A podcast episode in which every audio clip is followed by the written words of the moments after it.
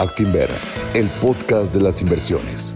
Un proyecto de Grupo Financiero Actinver, en donde te compartiremos información relevante sobre el mundo de las inversiones que te ayudará a construir o consolidar tu patrimonio. Muy buenas tardes, tengan todos los que nos acompañan el día de hoy. Mi nombre es Luis Moyano, soy director de educación financiera del Grupo Financiero Actinver y es para mí un enorme gusto dar la más cordial bienvenida a este son Encuentros Conocimiento.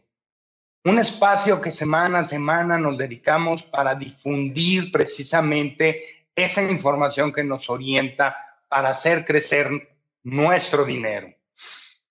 Todas las semanas contamos con expertos invitados que vienen a compartirnos sus conocimientos, los cuales no dudo son de mucha utilidad a la hora de tomar decisiones en beneficio de nuestro patrimonio.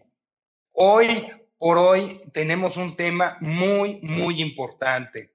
Seis barreras hacia el éxito de las inversiones. Y para poder platicar de ello, tengo nada más y nada menos que Alejandro Stiglitz.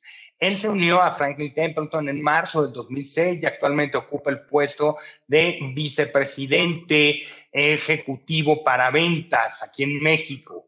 Él es el responsable de ejecutar toda la estrategia local de los productos de Franklin Templeton en México. Alejandro cuenta con eh, la serie 7 y 63 y tiene más de 15 años de experiencia en el sector financiero. Algunos de los fondos que precisamente Alejandro nos va a presentar el día de hoy los pueden adquirir con Actinver. Así que cualquier duda, cualquier pregunta, por favor, eh, escríbanos a educacionfinanciera.actinver.com.mx. Con mucho gusto los vamos a orientar para que puedan abrir su contrato con nosotros, para que puedan ser debidamente asesorados. Les recuerdo que del lado derecho tienen el chat, tienen una sección de preguntas y respuestas. Estaremos contestándolas durante la plática de Alejandro el día de hoy. Si quedaran algunas que no nos dé tiempo de contestar, no se preocupen, a través del mismo correo educacionfinanciera.actinver.com.mx, con muchísimo gusto eh, les vamos a estar pasando la respuesta en los próximos días. Eh, Alejandro, muy buenas tardes, bienvenido, gracias por acompañarnos. Cuéntanos de qué se trata la ponencia del día de hoy. Gracias, Luis. No, primero agradeciéndote la, invitación a este espacio. Y pues sí, como decías, es, el, reto Actinver creo que es una de las iniciativas más importantes de este país para, para ayudar a la gente a, involucrarse en el mercado, a que se eduquen un poco más sobre, sobre el tema. Y pues bueno, la verdad, felicidades por lo que hacen en, el Grupo Actinver eh, con, con este esfuerzo. Y pues bueno, te agradezco, te agradezco el tiempo, te agradezco eh, eh, el haberme invitado a platicar un poquito aquí con ustedes y, tratarles de ayudar, ¿no? En tu, en tu espacio, bien lo decías, a darles herramientas para que puedan tomar mejores decisiones eh, del lado de su portafolio de inversión. Y con esto, pues se da natural el crecimiento del, del patrimonio, ¿no? Tenemos que ser muy disciplinados y justo lo que quiero hacer hoy es platicarles un poco sobre eso, ¿no? Darles eh, algunos tips, algunos consejos que les pueden ayudar a ustedes a enfocarse en realmente encontrar éxito en sus inversiones. Como bien decías, la presentación es, eh, el título de la presentación es Seis barreras hacia el éxito en las inversiones y vamos a hablar de seis puntos muy eh, claros que probablemente todos nosotros hemos vivido en algún punto no nada más del lado de las inversiones, sino en nuestra vida diaria y que podemos asimilarlo y, ponerlo en práctica para tratarlos de evitar y que esto nos lleve a un mejor resultado en nuestros portafolios de inversión y justo para poder crecer nuestro patrimonio. Voy a compartir la, presentación para que podamos ir eh, revisando estos, estos puntos. En el chat nos pueden interrumpir las veces que sea eh, necesario para eh, ir aclarando dudas o cualquier comentario eh, que tengan. No sé, Luis, si ya pueden ver la, presentación. Em, no, estoy viendo una página, el fondo de Windows. Está, cargando. Ahí, ahí ya la veo. Perfecto, pues bueno, el título de la presentación, como ya dijimos, es seis barreras para el éxito en las inversiones. Vamos a ir, vamos a ir descubriendo Estas seis barreras que al final son seis sesgos que tenemos que tratar de evitar. Y para arrancarnos, Luis, vamos a hablar un poco sobre las, las decisiones, ¿no? Las decisiones pueden ser complicadas, pueden ser retadoras, y las vemos todos los días en nuestra vida, no nada más en nuestros portafolios de inversión, sino en todo lo que hacemos. Y aquí te voy a poner un ejemplo un poco práctico, ¿no? Y, supongamos que eh, terminando la presentación, Luis, te da eh, un poquito de hambre, decides pararte de, de, donde estás, abres el refrigerador de tu casa y te encuentras con estas dos opciones. ¿Cuál agarrarías primero, Luis? ¿Tengo que contestar? Tienes que contestar, la verdad es que está muy fácil, la verdad es que creo que, que, muchos de nosotros nos iríamos este, directo por, por, por, el pastel, ¿no? Sabiendo que pues, la ensalada es pues, un poco más saludable, que pues, estamos cortándole un poquito el azúcar y tenemos que, en la pandemia subimos un poquito de peso, pues tenemos que bajarle los carbohidratos. Eso es un poco lo que nos, nos enfrentamos eh, día a día, ¿no? Y son esas vocecitas que nos hablan en la toma de decisiones, el, famoso diablito y el angelito que nos están jalando eh, con esas voces hacia una u otra decisión. ¿no? Y vamos a ponerlo en, en, en, contexto esto, analizando un poco el cerebro. ¿no? Vamos a hablar mucho de psicología, ¿no? no soy psicólogo ni estoy cerca de serlo, pero la psicología es sumamente importante en el tema de inversiones, juega un papel muy relevante, ¿no? y por eso quiero eh, hablar un poco de ello para que nos demos cuenta antes de tiempo, desde el punto de vista psicológico, antes de poder tomar una decisión que pueda ser o no equivocada. Entonces, si analizamos el cerebro, las, decisiones, eh, digamos, informadas, eh, vienen de la parte frontal del cerebro. Aquí es donde acumulamos la mayoría de la información que recibimos. Digamos, vamos a ponerlo en un, ejemplo práctico, este es como nuestro servidor, aquí es donde se acumula toda la información para poder tomar una decisión educada, una decisión informada. Pero también tenemos una pequeña parte del cerebro que se llama la amígdala. La amígdala lo que hace es relacionar los estímulos con las experiencias. Entonces, ahorita que luego, luego pensaste en el, en el pastel, fue ese cachito pequeño del cerebro que dice, bueno, pues el estímulo y la experiencia de comerme el pastel va a ser mucho más rico que comerme la ensalada sabiendo toda la información que tenemos sobre las dos opciones. Entonces, tenemos que tener eh, mucho cuidado, sobre todo eh, en, las inversiones y en nuestros portafolios de inversión, de tratar de evitar tomar decisiones impulsivas, ¿no? Que vengan de esta pequeña parte del cerebro, ¿no? Y que esas dos vocecitas nos lleven más hacia la parte frontal, en donde tenemos más información y donde podemos tomar decisiones más educadas o más racionales. Ahora, la, amígdala no necesariamente es, es, mala, ¿no? En la, en la, psicología se conoce este término de pelear o correr, ¿no? Si lo llevamos al ejemplo de los cavernícolas, los cavernícolas, la amígdala les servía para relacionar un estímulo con una experiencia cuando se les aparecía un diente de sable, que era pues, correr. Entonces, Aquí tenemos que ser muy eh, inteligentes cuando estamos hablando de los mercados, porque este diente de sable lo podemos relacionar con estos pizarrones rojos que hemos visto en muchas ocasiones en los mercados financieros. Por lo general, el inversionista cuando ve retornos negativos, cuando ve los pizarrones en rojo, trata o sale corriendo de los mercados, teniendo a lo mejor, eh, eh, si tomamos un paso hacia atrás, ¿no? Podemos pensar un poco más la decisión, ¿no? Con la parte frontal de nuestro cerebro y tomar una decisión más educada o más racional hacia dónde queremos irnos, independientemente de, de que los pizarrones estén en rojo. Y aquí, bueno, entramos ya en, en, tema, digo, estos, estos datos que les acabo de dar son para ponernos en, en contexto. Como les decía, vamos a hablar de seis sesgos o estas seis barreras que lo que quiero es que se las lleven para que las eviten y puedan llegar al éxito en sus inversiones. Primero vamos a hablar del, sesgo de disponibilidad, vamos a hablar del sesgo de manada, la aversión a las pérdidas, el sesgo al presente, el anclaje, que es un punto muy importante, y el sesgo al país de origen. Y para entrar en, en, la presentación y en estos puntos, el primero del que vamos a hablar es el sesgo de disponibilidad. Esto lo que dice es que nuestro pensamiento está más fuerte influenciado por acontecimientos relevantes, recientes o que son más dramáticos.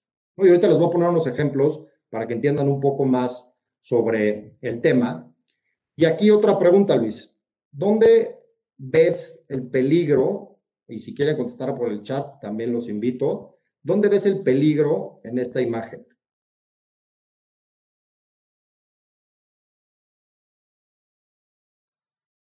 ¿Dónde ves el peligro en esta imagen? A ver, alguien del público que me ayude. Eh, alguien, me imagino, cuate que le está tomando, estará mal. te, voy a, poner otra imagen. Parado en la lanchita. Se ve ya un poco más peligroso. Te voy a dar aquí un ejemplo, este, pues un poco dramático, pero es un poco, lo que quiero hacer es que, que lo pongamos en contexto y en, y en realidad, ¿no? Tú dime qué parecería más peligroso, tomarte una selfie con un grupo de amigos o meterte a bucear en el mar.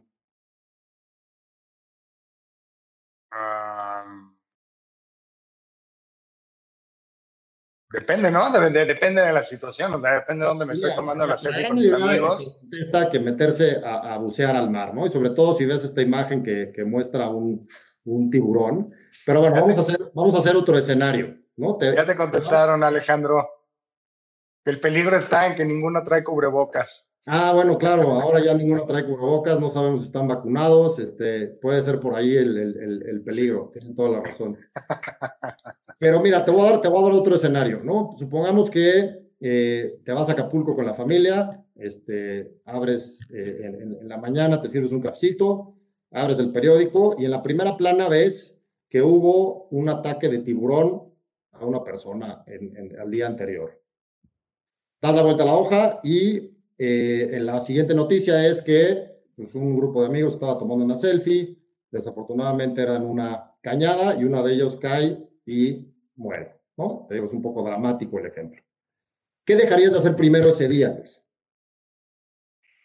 ¿Nadar en el mar o tomarte una selfie con, con la familia? Probablemente nadar en el mar. Y es lo más natural. Información de corto plazo. Te voy a dar una, una estadística, ¿no? Desde el 2015 a la fecha, ha habido más muertes causadas por gente tratando de tomar una selfie que por ataques de tiburón. Entonces, si vemos la estadística y vemos la información racional, o sea, si tomamos una decisión racional e informada, pues deberíamos de dejar de tomarnos una selfie porque tenemos mayor probabilidad de morir que de un ataque de tiburón. Te digo, puse un ejemplo muy exagerado y muy dramático para poner todo esto en, en contexto. Si esto lo aterrizamos a nuestro tema, que es el tema de las inversiones, ese tiburón, esa eh, noticia dramática, lo creamos o no, sigue siendo esa caída tan fuerte que tuvimos en el mercado en el 2008, ¿no? La crisis financiera global, en el tema de eh, hipotecas, que fue una crisis muy importante a nivel mundial, en el Standard Poor's 500 cayó 37%. Eso sigue fresco en las cabezas de los, inversionistas después de tantos años. Pero nosotros en Franklin Templeton hacemos una encuesta a una serie o un, número importante de inversionistas, o sea, gente que tiene dinero invertida en el, en el mercado. Y en este, en este ejemplo lo que hicimos fue, después de 2008, viene 2009, y a principios de 2010, le preguntamos a, esta, a este grupo de gente cómo, había, cómo cree que le había ido al mercado en 2009. El mercado pagó 26.5%. Fue un mercado muy bueno, alza, que pues, nos ayudó mucho a recuperar ese 37% de pérdida. Ahora, sorpresivamente, la mayoría de las personas entrevistadas contestaron que el 2009 el mercado había pagado negativo o flat. Entonces, aquí entra un tema de percepción. Como la noticia del 2008 fue tan dramática y la teníamos tan fresca, la respuesta fue incorrecta, ¿no? Lo jugamos más con un tema de sentimiento con un tema de la experiencia que pudimos haber vivido o leído del 2008 y la respuesta fue incorrecta. Entonces, probablemente eso nos hubiera llevado a tomar una decisión incorrecta en nuestro portafolio de inversión. ¿Qué pasa cuando la percepción juega en nuestra toma de decisiones eh, a la hora de, de, invertir? Aquí pongo un ejemplo, ¿no? Los últimos 30 años, el promedio anual del Standard Poor's 500 fue de 10.70% en términos de dólares. Si vemos el retorno promedio del inversionista, fue de 6.24%. Hay una diferencia de 4.46% promedio anual, que es muchísimo. ¿no? Dejamos mucho dinero en la mesa cuando jugamos con la percepción y cuando jugamos a entrar y salir del mercado. Si nos hubiéramos quedado invertidos durante 30 años, ¿no? y sé que es un periodo largo, pero es para ponerlo un, ejemplo muy claro, 10.70% de retorno anual hubiera sido lo que hubiéramos este, obtenido. Si entramos y salimos del mercado con la percepción de que el mercado puede tener algún ajuste, recibimos 6.24%.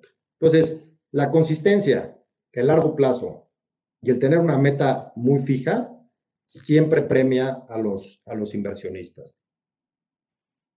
Siguiendo al, segundo punto, al segundo sesgo, al segundo, a la segunda barrera, es este tema del sesgo de manada. Esto lo que te dice es que tendemos a seguir a las multitudes y esto es un tema natural de, de, de los seres humanos de no querer cometer un error solo o de no perderse oportunidades, ¿no? Nadie se quiere perder la fiesta, entonces participa junto con la manada y tampoco queremos tomar decisiones solos porque nos da miedo equivocarnos. ¿no? Y aquí entra el, el, muy común ejemplo de que nos decían nuestras mamás o nuestras abuelitas de, pues si Juanito se avienta por la ventana, tú también, ¿no? De niños todos contestábamos que sí, ¿no? Este, ¿Por qué? Pues porque seguíamos a la manada o al, de, o al de al lado, ¿no? Queríamos tener ese comportamiento similar al de alguien más. Y aquí les voy a poner un, un video de pues, hace muchos años, el video es en blanco y negro, de cámara escondida, para que entendamos exactamente qué es el comportamiento de manada. The gentleman in the elevator now is a candid star. These folks who are entering, the man with the white shirt, the lady with the trench coat, and subsequently one other member of our staff will face the rear. And you'll see how this man in the trench coat.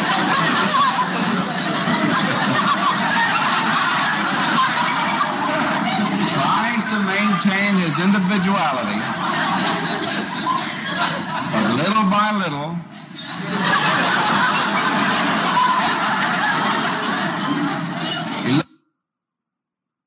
looks at his watch, but he's really making an excuse for turning just, just a little bit more to the wall. Now we'll try it once again. Here's the candid subject. Here comes the candid camera staff, three of them at least. And uh, this man has apparently been in groups before.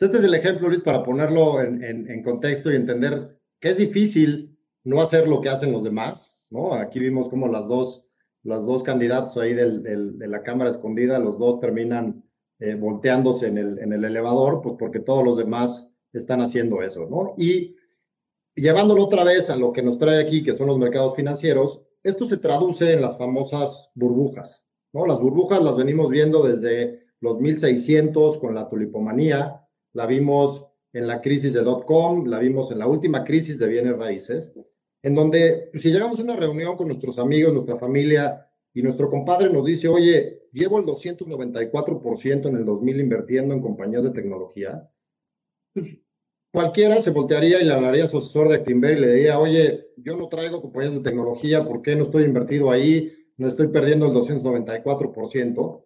Y aquí les voy a dar un tip y paréntesis.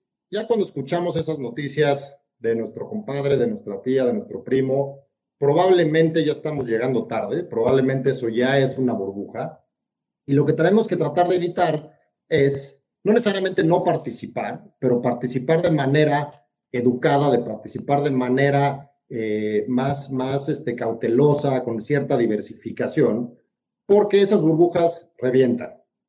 Esas burbujas revientan y si en el 2000 nosotros quisimos ganar ese 300% de retorno y llegamos tarde y nos reventó la burbuja y perdimos el 78%, es un tema muy relevante. ¿no? Es un tema que, que, que en la experiencia hacia adelante probablemente no vayamos a querer volver a participar en los mercados financieros pero eso no es porque los mercados sean malos, es porque la decisión fue incorrecta por tratar de seguir a la manada y por tratar de pegarnos a un éxito que probablemente ya estábamos llegando tarde. Por eso es importante acercarse a su asesor financiero y estar bien informados para que tratemos de evitar estas burbujas y creo que la, la, forma más fácil es haciéndolo vía la diversificación. Y esto lo vemos en ejemplos muy claros en los mercados. Aquí hay dos gráficas. La del lado izquierdo es un periodo del, del 2000, perdón, de 1996 al 2002. La gráfica nos muestra el comportamiento del Standard Poor's 500. La parte en azul sombreada son los flujos hacia la bolsa americana. Si vemos, cuando la, bolsa está subiendo, los flujos aumentan. Los flujos más altos hacia el mercado americano fueron en el pico del Standard Poor's 500. Si lo vemos a la baja, también sucede lo mismo. Este es un periodo del 2004 al 2010. La bolsa cae en el 2008 en el crack y los flujos son negativos. La teoría te dice, compra barato, vende caro. ¿no? En cualquier inversión que hagamos, sea una casa, sea una acción, sea un bono, tenemos que tratar de comprar barato y vender caro. Ese es, digamos, el, objetivo principal. No sucede lo mismo en los mercados financieros. Y esto es a raíz de que la gente sigue a la manada. Y aquí, pues como vemos, la gente compra caro y vende barato, ¿no? Todo lo contrario a lo que nos dice la teoría de las inversiones. Eh, si pasamos al siguiente punto, que es el, sesgo, la versión a las pérdidas, eh, lo que nos dice este, este sesgo, esta barrera, es que eh, el dolor que asociamos con una pérdida es mucho más intenso que la recompensa que sentimos cuando ganamos. Literal es el doble de fuerte el sentimiento de perder que el sentimiento de ganar. Y eso lo aprendemos desde chicos. Y aquí les voy a mostrar otro video, también muy simpático, que habla eh, de, de, esta reacción. ¿no? Todos los, los otoños en un programa en, en Estados Unidos le pide a los papás de ciertas familias que después del día de Halloween les escondan sus dulces a sus hijos y graben la reacción. Vamos a ver cómo se comporta. I ate all your Halloween candy last night. There's no more candy left in your pumpkin. It's just trash. Dad must have eaten all your candy when you went to sleep.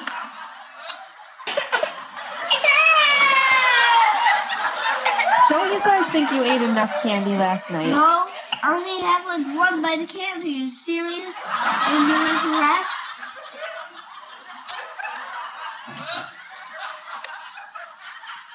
Oh, good for you. Now you're gonna have probably get a bellyache. You see how much I had? I went to a lot of houses. I know. I, I ate it all. It tasted so good, especially the peanut butter cups. You sneaky mom! Bueno, esto lo aprendemos desde, desde chicos, el dolor de, de perder es, es, fuerte, es importante y nos marca. Y esto lo vemos en, en los mercados también, ¿no? Podremos eh, definirlo que, los inversionistas, como estos niños, ¿no? Lloran en cash o en efectivo. Cuando vemos esas burbujas que revientan y vemos esos 78, 80% de pérdida, los flujos de inversión se van a instrumentos de cash relacionados a cash o incluso a chequeras o debajo del colchón. En la crisis del 2000 vimos 491 billones que se refugiaron en instrumentos de liquidez o de, o de efectivo. En la crisis global financiera vimos casi un trillón de dólares. Y esto eh, lo hacemos porque sentimos cierta seguridad al tener ese dinero a la vista, ¿no? El famoso quiero tenerlo a la vista porque ya no me fue bien y quiero sentirme seguro. Aquí hay un concepto importante, ¿no? Que, que, que en todas las inversiones debemos de, de, considerar, que es la inflación. El objetivo principal de cualquier portafolio de inversión o de cualquier inversión que hagamos es ganarle a la inflación. La inflación, si tenemos nuestro dinero bajo el colchón, nos, nos come nuestro poder adquisitivo y ese dinero se va haciendo más chico todos los días y no lo sentimos.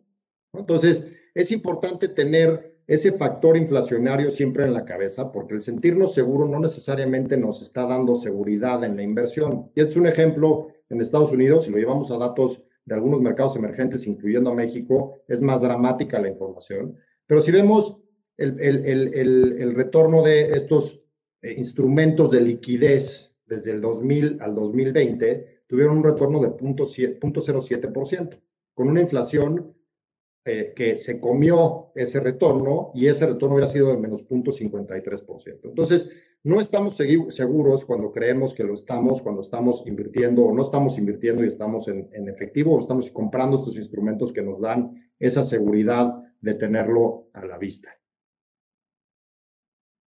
Eh, si pasamos al, al, siguiente punto, eh, que es el sesgo del presente, este punto eh, habla de que sobrevaloramos la recompensa inmediata a expensas de las metas que tenemos de largo plazo. Y aquí vamos a poner un ejemplo de un estudio que se hace, eh, se empieza a hacer a, finales de la década de los 60, principios de los 70 en la Universidad de Stanford, que, y se ha seguido haciendo este, hasta, hasta la fecha, que es que agarran, agarran, se agarra un grupo de niños en donde se les da un malvavisco y la única regla es que si se logran esperar 15 minutos, se van a ver gratificados con un segundo bombón. ¿Okay? Ese es el ejercicio que se hace para ver cuál es el comportamiento de este grupo de niños. Solamente una tercera parte de los niños retrasan esa gratificación para poder obtener un segundo bombón. Todos los demás se comieron su primer bombón y dijeron, yo me llevo el premio, no me espero el segundo, no vaya a ser que lo pierda en algún punto del camino. A lo mejor para, para nuestra audiencia, Luis, no, no, no significa mucho el tema de los, de los, de los bombones, pero pues, ¿qué les parece un coche nuevo, un coche deportivo, ¿no? A expensas de el ahorro que estamos eh, acumulando para pagar la universidad de nuestros hijos, ¿no? O una cabaña en los Alpes suizos, este, a, expensas del dinero que estamos acumulando para nuestro retiro. A lo mejor me, pueden decir, oye, no, yo no sacrificaría eso, pero la realidad es cuando empezamos a acumular patrimonio, es muy normal que digamos, bueno, si le jalo un poquito y me voy a una cabaña en los Alpes suizos, no creo que le pase nada a ese objetivo a largo plazo y pues voy a poder seguir acumulando. La realidad es que tenemos que tener ciertas metas fijas y tratar de cumplirlas para que se den esos objetivos de largo plazo. Y aquí vemos datos bastante dramáticos. Eh, aquí en la, en la, encuesta que hacemos una vez al año, que ya les platicaba que es sobre el sentimiento del inversionista, le preguntamos a esta, a esta base de, de, de personas si tenían metas financieras o tenían alguna estrategia para llegar a sus metas financieras. Lo dividimos en diferentes grupos de edad y en todos los casos ronda más o menos el 50%, no tienen una meta financiera para largo plazo, para el retiro, y ni siquiera tienen una estrategia para poderlo hacer. Esto debería de ser al revés, ¿no? Deberíamos de, de, aumentar este porcentaje en que la gente tenga una estrategia para poder tener un retiro eh, eh, más decente, digamos, o tener, por lo menos tener una estrategia para poderlo lograr. Y este tipo de, de tips, ¿no? Obviamente les puede ayudar a que esos objetivos de largo plazo se vayan cumpliendo poco a poco. Si seguimos al siguiente punto, que es el, sesgo del anclaje, eh, este sesgo habla de que tendemos a confiar demasiado en, en, o nos enfocamos en cierta información cuando tomamos nuestras decisiones. Y aquí les voy a poner algunos ejemplos para que, para que se entienda mejor. Este creo que es un caso muy común. A mí me ha pasado este, un par de veces, siendo 100% honesto. Eh, decidimos irnos de vacaciones. Entramos a la página de, la aerolínea para comprar un boleto de avión. En este caso, en la imagen pueden ver un boleto a, a Londres. Y vemos que la página cuesta 400 dólares. No decidimos comprarlo en ese momento, ¿no? Hoy lunes entramos y lo vemos. Decidimos esperar un poco entrada la semana para volver a regresar a la página y ver que ahora está en 500 dólares. La mayoría de nosotros hubiéramos hecho un coraje porque lo pudimos haber comprado más barato si lo hubiéramos hecho en el momento en el que entramos a la primera vez a la página. Otro escenario, ¿no? Entramos hoy lunes, vemos que el boleto está en 600 dólares, decidimos no comprarlo, esperamos al jueves de esta semana para entrar a la página otra vez y ver que está en 500 dólares. Ahí sentimos que matamos víbora en viernes, que ya tuvimos un, descuento del precio original que habíamos visto, pero la realidad es que el precio es el mismo. Los 500 dólares son los mismos que vimos en el primer escenario y en el segundo. El problema es la experiencia de compra cuando anclamos un precio en 400 dólares o anclamos un precio en 600 dólares. Esto, en el caso de las inversiones, pasa muy seguido. Aquí, en esta misma encuesta que les platicaba, le preguntamos a todos los encuestados cuál era su expectativa de retorno en los próximos cinco años. La media, Luis contestó que 10% de retorno anual. Después lo que hicimos fue mostrarles un portafolio hipotético que en cualquier año te puede pagar 20%. Volvimos a hacer la pregunta original. ¿Cuánto esperarías de retorno o cuál es tu expectativa de retorno en los próximos cinco años? La media subió a 20%. ¿Por qué? Porque les dimos un punto de información y se anclaron en esa información y la expectativa cambió totalmente. Entonces, si vemos un ejemplo ya en dinero, digamos, o en un, ejemplo de, de, una inversión, este es un caso hipotético de una inversión de 10 mil dólares desde 1989 hasta el cierre del 2020, que obtuvo un promedio anual de 8%. La realidad es que los mercados no se mueven de manera lineal. Tienen volatilidad, tienen movimiento, y lo que sucede aquí es que hacemos nuestra inversión en 1989 con esos 10 mil dólares, el mercado empieza a subir, llegamos al pico de, o a un punto alto o máximo en el 2000, el mercado cae y creemos que o, o sentimos que ya perdimos dinero. Si lo vemos con un objetivo de largo plazo, la realidad es que estamos muy bien para cumplir nuestro objetivo y estar por arriba de ese 8% que nos pudo haber dado esa, ese, esa, esa expectativa o ese, ese, ese eh, objetivo o esa meta que teníamos. ¿no? Entonces, no hay que anclarse en cierta información, hay que mantenerse invertidos para realmente poder lograr el éxito y el retorno que estamos buscando para cumplir ese objetivo de largo plazo. ¿no? Entonces, no, en, en este caso, el inversionista no perdió, sino que iba en camino a cumplir su objetivo y a tener, de hecho, un mejor retorno del que tenía como expectativa. Si seguimos al, al, último punto, que es el sesgo al país de origen, esto habla de que tendemos a favorecer ya sea las empresas o los productos de nuestro propio país, ¿no? Y eso es muy natural. ¿Por qué? Porque es a lo que estamos cerca.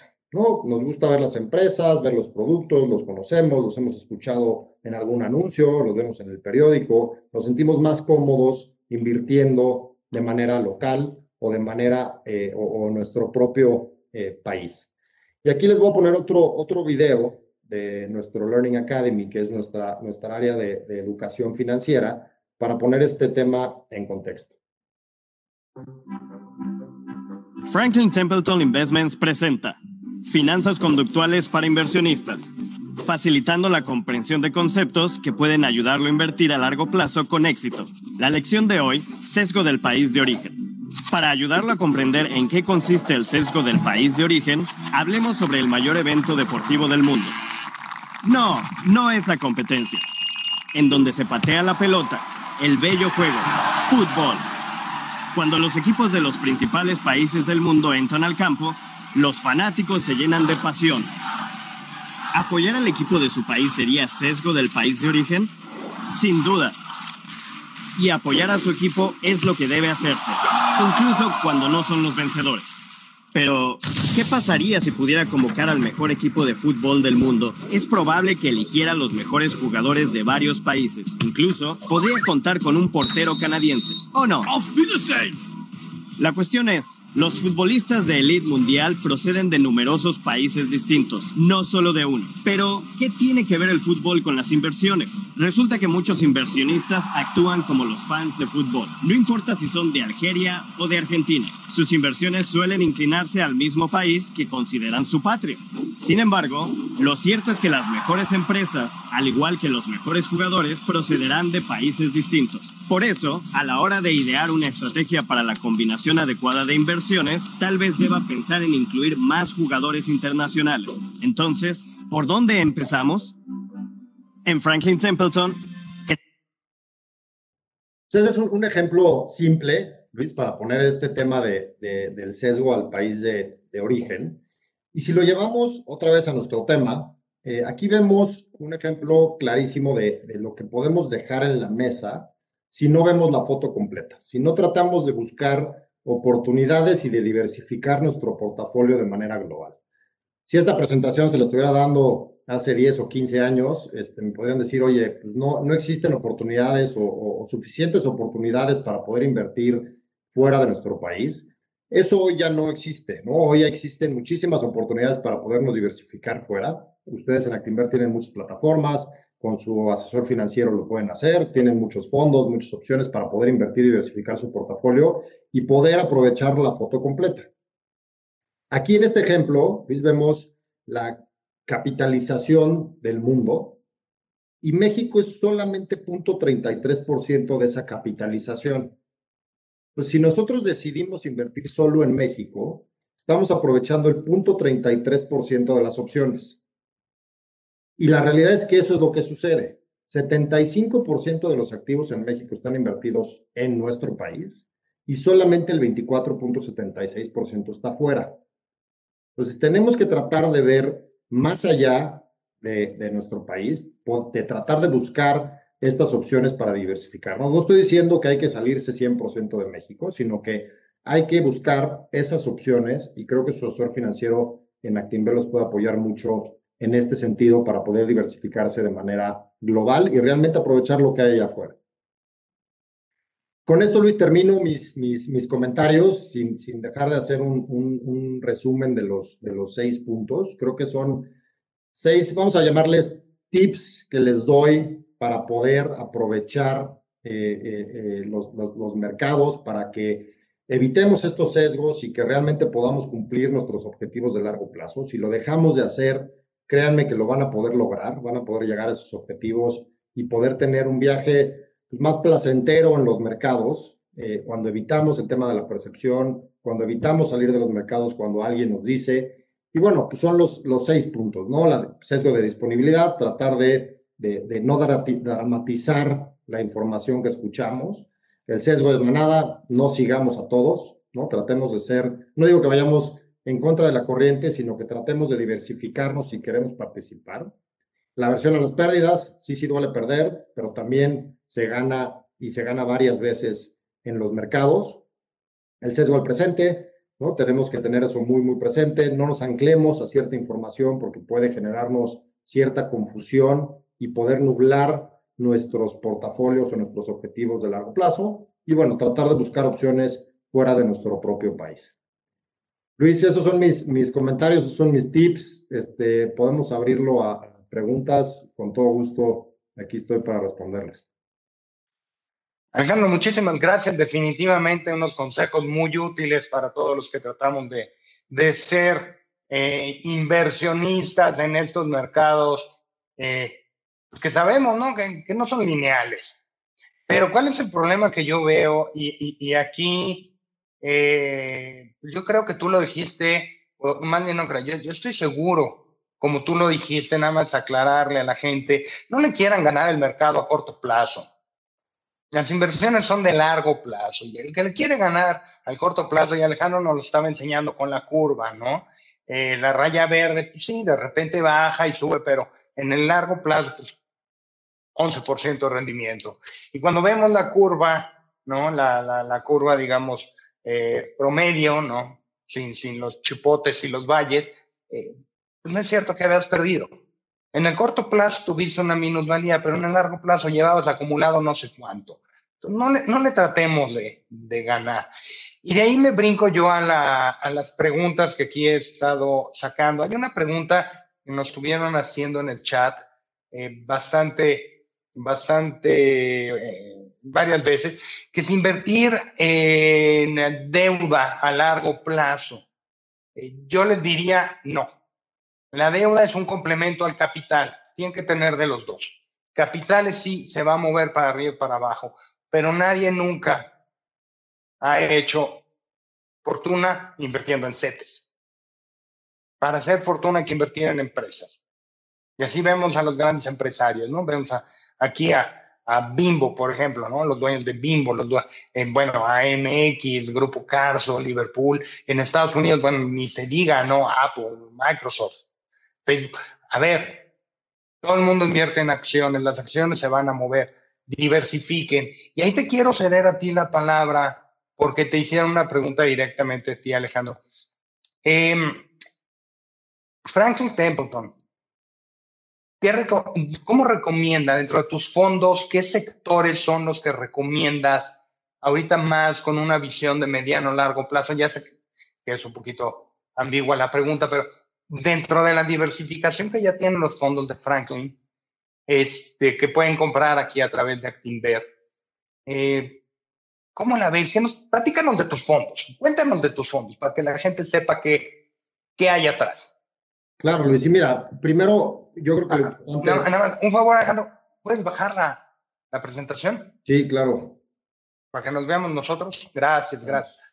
Perfecto. No, mira, Luis, digo, de los fondos. la pregunta, creo que los, los, los, fondos son una, una muy buena opción para, para cumplir ciertos objetivos. ¿Por qué? Porque el fondo compramos un poquito de todo, ¿no? Le damos la, la responsabilidad a quien sabe hacerlo y eh, ese manejador de esa estrategia, ya sea en Actinver, ya sea en Franklin Templeton, a, a eso nos dedicamos, ¿no? Nos dedicamos a buscar oportunidades en los mercados a ser disciplinados en lo que estamos comprando y hacer un análisis realmente detallado de lo que estamos eh, comprando, ya sea en renta fija o en renta variable. Creo que el acercamiento a los fondos es muy importante para poder tener una diversificación correcta.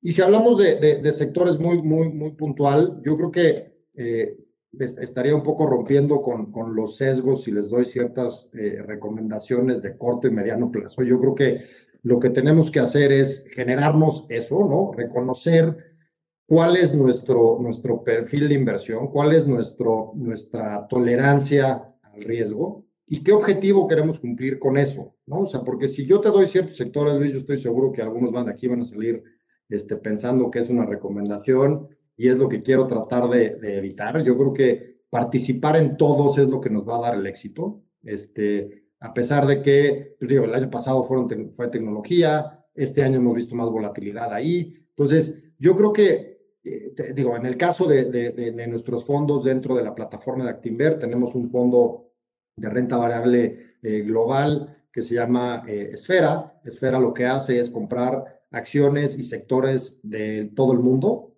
Ahí buscamos, ahí vemos la foto completa de la que les platicaba y buscamos los sectores que tengan ciertas valuaciones que nos sean atractivas, que tengan buenos fundamentos, diversificamos el portafolio, hablamos con, las, con los CFOs y con los CEOs de las empresas y tomamos una decisión informada antes de poder invertir en cualquier nombre que esté involucrado en ese fondo.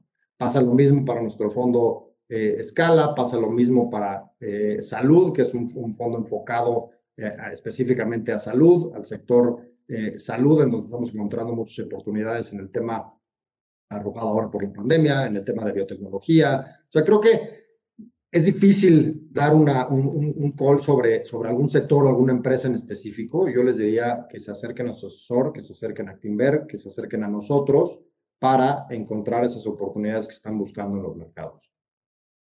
Entonces, podemos decir que tus fondos se diversifican en sector y en países. Entonces estamos rompiendo de entrada el sesgo país. Correcto. Correcto. Eh, ahí justo lo que decía el video, ¿no? Estamos agarrando a los mejores jugadores de todos los equipos para crear una selección que le gane a todos, ¿no? Ese es, digamos, el, el concepto básico, ¿no? Buscamos al mejor equipo, de ahí lo llevamos y lo rompemos para sacar al mejor jugador, lo compramos y eso lo invertimos. Entonces, así es como pues, realmente puedes llegar a tener éxito en el mediano y largo plazo. Yo creo que queda muy, claro en ese sentido. Pasemos, si quieres, la siguiente pregunta. Bueno, lo, de los sectores, ya nos dijiste cómo están esfera, escala y salud, ¿no? Fondos temáticos a nivel global, rompen con el país de origen, rompen también con el ah, sesgo del presente. Entonces, y, podría decir también, ¿no? Hasta del anclaje. ¿Por qué? Porque están, están hablando con CFO, están buscando a la empresa, están conociendo a la empresa y no se están dejando llevar, este, por ahí alguien dice ahorita en el chat, ¿no? Este, porque todo el mundo habla del Bitcoin, vamos a comprar Bitcoin, no sabemos ni qué demonios es el Bitcoin, pero vamos a comprar porque me lo dijo mi tía. Exactamente, exactamente. Creo que es un ejemplo muy, muy claro de, de, esas burbujas que se pueden llegar a, generar. Pues, eh, recomendación para todos, no sigan lo, lo, lo que dicen en la calle, acérquense, asesórense Aquí nos están preguntando eh, que cuál es la visión acerca del peso dólar, se va a fortalecer o no. Ahí eh, yo creo que, si me permites, Alejandro, yo creo que ni Alejandro ni yo somos las personas indicadas para contestar. Yo les voy a recomendar que eh, accedan al portal de Actinver Análisis, está abierto para todos los que ya son inversionistas de Actinver. Pueden entrar al portal de Actinver Análisis y eh, hace unos minutos se acaba de actualizar el entorno macro y los pronósticos de Actinver para lo que resta del 21 y el 22 y ahí los analistas eh, expertos en esta materia yo creo que, que les, pueden, les pueden contestar. Estaba yo leyendo el documento antes de empezar el programa, muy interesante. Eh, y si no son clientes, ya saben, escríbanos a educacionfinanciera.com.mx y con gusto los, los orientamos, ¿no? Este, también me estaban preguntando esa relación eh, de los fondos eh, con otro tipo de sesgo. Vamos a hablar de la disponibilidad o de la, de la manada. ¿Cómo, podríamos nosotros, invirtiendo en fondos, este, irnos, eh, a batirla o mitigar ese sesgo, ¿no? ¿Cómo, cómo, podríamos, cómo podríamos más o menos manejarlo? Pues mira, Luis, regresándonos un poco a la, a la, gráfica que les enseñaba de los, de los flujos, para los inversionistas institucionales o los inversionistas como nosotros, otras casas de inversión a nivel global, ese es el mejor escenario, ¿no? Porque cuando sube el mercado y están los flujos aquí, es cuando nosotros salimos del mercado porque está caro. Cuando los flujos, el mercado cae y los flujos salen, nosotros recogemos todas esas opciones que dejó el mercado baratas y las posicionamos de largo plazo. Sobre todo en las empresas que tienen buenos fundamentos, ¿no? Porque el mercado no, no, no discrimina, ¿no? El mercado sale corriendo, vende todo lo que tiene y se va a efectivo. Ahí deja muchas cosas que tienen todavía valor, ¿no? Porque no todo es el precio. El valor de las empresas te lo dan muchas otras variables. Entonces, si nosotros en ese sentido vemos que los flujos salieron y nos están dejando opciones baratas que tienen buenos fundamentos, nosotros las recogemos y las posicionamos de largo plazo para realmente hacer dinero. Entonces, creo que ahí evitamos esa, ese, sesgo. Eh, nosotros, los inversores institucionales, pocas veces seguimos a la manada. Cuando vemos un mercado sobrecalentado que no tiene fundamento, porque pues, lo puede tener y seguir subiendo, ¿no? Lo hemos visto en la bolsa americana en los últimos años, ¿no? Sube, sube, sube, vemos máximos de la bolsa americana, pero sigue teniendo fundamentos sólidos que nos permiten seguir invertidos. Cuando esos fundamentos se rompen, nosotros es cuando salimos del mercado, aunque siga subiendo. Aunque los flujos lo sigan apoyando, nosotros salimos porque ya no tiene una razón de ser.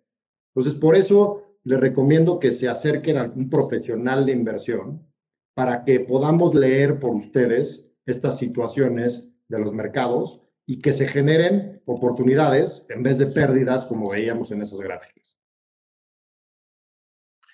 Entonces, eh, retomando también lo que nos están diciendo aquí en el chat y lo que dijiste hace un momento. Primero, y antes que nada, tengo que definir mi perfil. ¿Y eso qué significa? Tengo yo que saber a mediano y largo plazo qué quiero. ¿Cuál es mi objetivo? ¿Cuál es mi meta? ¿A qué le estoy tirando? No es nada más guardar el dinero por guardarlo, ¿no? Lo, lo, lo puedo guardar para un viaje, lo puedo guardar para una casa, lo puedo guardar para mi jubilación, no lo puedo, pero, pero tener un objetivo, ¿no? No nada más es, es guardarlo. Y en base a eso, entonces yo ya definir cuál es mi estrategia, porque también me estaban diciendo, entonces no hay que invertir en deuda. Yo no dije eso. Yo dije, hay que invertir en deuda, pero no todo en deuda. Hay que invertir en capitales, sí, pero tampoco todo en capitales, porque vamos a vivir con infartos todos los días. hay que encontrar la combinación para que la mezcla entre deuda y capital nos dé el rendimiento que esperamos y con la volatilidad que también podamos aguantar. Ya muchos años en la prehistoria, cuando yo empecé en el negocio bursátil, eh, decíamos que la mejor inversión es la que te deja dormir tranquilo. Totalmente. Cada persona tiene que encontrar cuánto de renta variable. Si sugerimos renta variable de fin. ¿Me escuchas? Eh, yo sí te escucho. ¿Tú ah, ya, ya, te escucho de regreso. Ya se, cortó un poco el audio. No sé a dónde se, a dónde se. Este, bien, la, la, gracias, sí, sí, gracias a todos los del chat. Ahí, eh, lo que te decía, pues yo creo que es ni, ni todo en deuda ni todo en capitales, sino tener una mezcla que te ayude a alcanzar tus objetivos, ¿no? También estaban... Que, que, nadie, nadie se puede ser más honesto que, consigo mismo, este, y si no, y si no sabemos eh, cuál es nuestro perfil, cuál es nuestro, nuestra tolerancia al riesgo, existen muchos ejercicios que se pueden hacer, existen muchos cuestionarios que se pueden hacer para realmente entender cuál es, a cuánto estamos dispuestos a perder, cuánto estamos dispuestos a ganar, cuánta volatilidad podemos aguantar. Y si tenemos 100 pesos de capital, podemos ponerle objetivos y perfiles distintos a esos 100 pesos, romperlo y decir, bueno, eh, yo necesito para cumplir con mis objetivos de largo plazo y a lo mejor eso sí lo puedes tener en deuda, ¿no? Si no voy a tocar ese dinero, a lo mejor puedes invertir en renta variable, irte un poquito más de largo plazo, no voltearlo a ver para no sentir la volatilidad. O sea, creo que no hay nadie más que nosotros que nos pueda decir cómo debemos de manejar eso. Pero lo, más importante es que una vez que le fijamos ese objetivo, no lo volvamos a, revisar, ¿no? Porque eso es lo que pasa con el anclaje, ¿no? Cuando sube el mercado y baja, ese objetivo tiende a cambiar. Entonces, si nos fijamos un objetivo de aquí a los próximos 10 años, ese es, ¿no? Tenemos que creer en nuestras creencias y en eso nos basamos para poder realmente cumplir ese objetivo de largo plazo. Y si es de corto plazo, también le ponemos ese objetivo, ¿no? Pero tiene que estar muy claro lo que queremos hacer con cada, con cada parte de nuestro portafolio. Aquí me dicen que hay una persona que está en el reto y que ya sintió su primer infarto en el simulador. Bueno, pues es parte de, ahora sí que, que, que es parte de lo divertido de los mercados a lo mejor ahí vale la pena analizar esos fundamentos y si los fundamentos siguen siendo sólidos, a lo mejor podremos comprar un poquito más. Eh, definitivamente, definitivamente, para eso está el reto y para eso está para que practiquen, para que conozcan y para, para que vean. Aquí, si me permiten nada más, ya tenemos unos los minutos encima. Eh, nada más dos preguntas que sí son así muy dirigidas eh, para mí. ¿En, dónde, ¿En dónde pueden ver los cursos pasados? Bueno, todos los encuentros están en la biblioteca. Pueden ver todos los encuentros de conocimiento que hemos hecho, ah, ahora sí, ya en, en, un año y pico que ya llevamos todas las semanas aquí. Eh, con muchísimo gusto. los encuentran ahí en, en educación en educación financiera, actimber.com, educación financiera. Ahí está, ahí hay ligas y si no nos pueden buscar, estamos en Yahoo, eh, digo en Yahoo, en, YouTube y en eh, Vimeo. En Vimeo, ¿no? Ahí estamos y luego también estamos en algunos, eh, también ya hemos subido algunos podcasts, también estamos ahí haciendo pruebas. Y me preguntan, ¿cuál es la relación inversionista-asesor de confianza? Simplemente es una relación de confianza. Tú tienes que confiar en tu asesor, tú tienes que confiar que tu asesor es una persona certificada, es una persona formada para darte la asesoría que necesitas para alcanzar tus objetivos. Si tú vas a medir a tu asesor de corto plazo, volvemos a lo mismo. Va a ser muy difícil y vas a tener una relación muy tensante porque los mercados no son lineales. Los mercados un día suben, un día bajan y se mueven mucho por la noticia y por la expectativa. Entonces, dale la oportunidad a tu asesor de Actinver en el mediano plazo para que te demuestre que sí sabemos. Eh, tenemos nosotros carteras, modelo inclusive. Eh, eh, sí, aquí me preguntan, ¿el asesor financiero de Actinver me puede apoyar con el análisis de mi portafolio? Pues sí, a eso se dedica, a analizar tu portafolio precisamente y a, hacer las adecuaciones que vayan más conforme a lo que ya venimos platicando Alejandro y yo, conforme a tu perfil, a tus objetivos y a tus metas. ¿No? Se, se, tiene que hacer ahí la conjunción de los tres elementos. Y el perfil, ahí estoy hablando y subrayo, y te paso la, la palabra, Alejandro, aversión al riesgo. Tu perfil de inversionista va muy de la mano con cuál es tu aversión al riesgo. Totalmente. Yo creo que hay, hay, muchos escenarios históricos que podemos correr en donde pues podemos decirle, oye, ¿tú estás dispuesto a que en cualquier año perder 5, 10, 15, 20%? No. Entonces ahí empezamos a definir un poco tu, tu perfil al, o tu, tu, aceptación de, al, al, riesgo, ¿no? Entonces, pero también no podemos esperar ganar 30, 40, 50% si no estamos dispuestos a tener esa volatilidad, ¿no? Yo creo que es una balanza eh, la cual tenemos que entender. Y, y, un poco eh, agregando a tu comentario del asesor, eso es, eso es clave. O sea, creo que eh, pues cuando, cuando nos sentimos mal, acudimos a un doctor. Y cuando acudimos al doctor y nos da una receta, no lo cuestionamos, ¿no? Porque luego tendemos a, a cuestionar a nuestro asesor y a reclamarle cuando hubo volatilidad. Él está ahí para, para eso, ¿no? Él está ahí para apoyarlos, para hacer el análisis y con empresas como Actimber, que tiene profesionales de inversión y como nosotros que nos, que nos, que nos buscan para poderlos apoyar en ciertas inversiones, nosotros estamos haciendo esa chamba. Nosotros somos los doctores que les estamos ofreciendo a ustedes esa opción. Confíen en su asesor, confíen en que se están haciendo las, las, cosas bien. Y conózcanse, conozcan eh, cuál es. Creo que el reto, como decías, es una muy buena eh, experiencia para medir qué sucede con los mercados. Este, y pues debería todo el mundo participar ahí. Pues ya escucharon, este, la invitación está abierta. El correo de nosotros educación financiera actinver.com.mx. Escríbanos cualquier duda, cualquier pregunta. Eh, si tienen un tema en particular, también nos pueden escribir, leemos todo. Eh, ahorita te, te, contesto esta última pregunta, se la dejo a, a Alejandro. Nada más para recordarles, háblenos, eh, comuníquense, queremos ser sus asesores y queremos eh, que estén con nosotros. Abran sus cuentas con nosotros eh, y aprovechen ahorita que tienen el reto. ¿Tú qué opinas, Alejandro, como, como última pregunta ya para, para irnos, para despedirnos, ya se nos está viniendo el tiempo encima?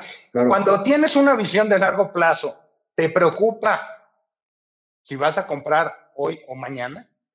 Es totalmente irrelevante porque el, el, el, consejo que les podría dar ahí, yo dar ahí es, si hoy tenemos eh, cierto capital que queremos invertir, podemos promediar. ¿no? En Estados Unidos ese concepto se llama dollar cost average. Lo que es es ir promediando entradas semanales, mensuales, trimestrales para entrar a ciertos promedios en precio, pero la realidad es que es irrelevante. ¿no? El precio que compremos hoy no debería de ser importante. ¿Por qué? Porque por lo general dejamos muchas oportunidades en la mesa ahí tratando de buscar ajustes en precio, tratando de buscar un descuento y se nos van las oportunidades así y se van muy rápido.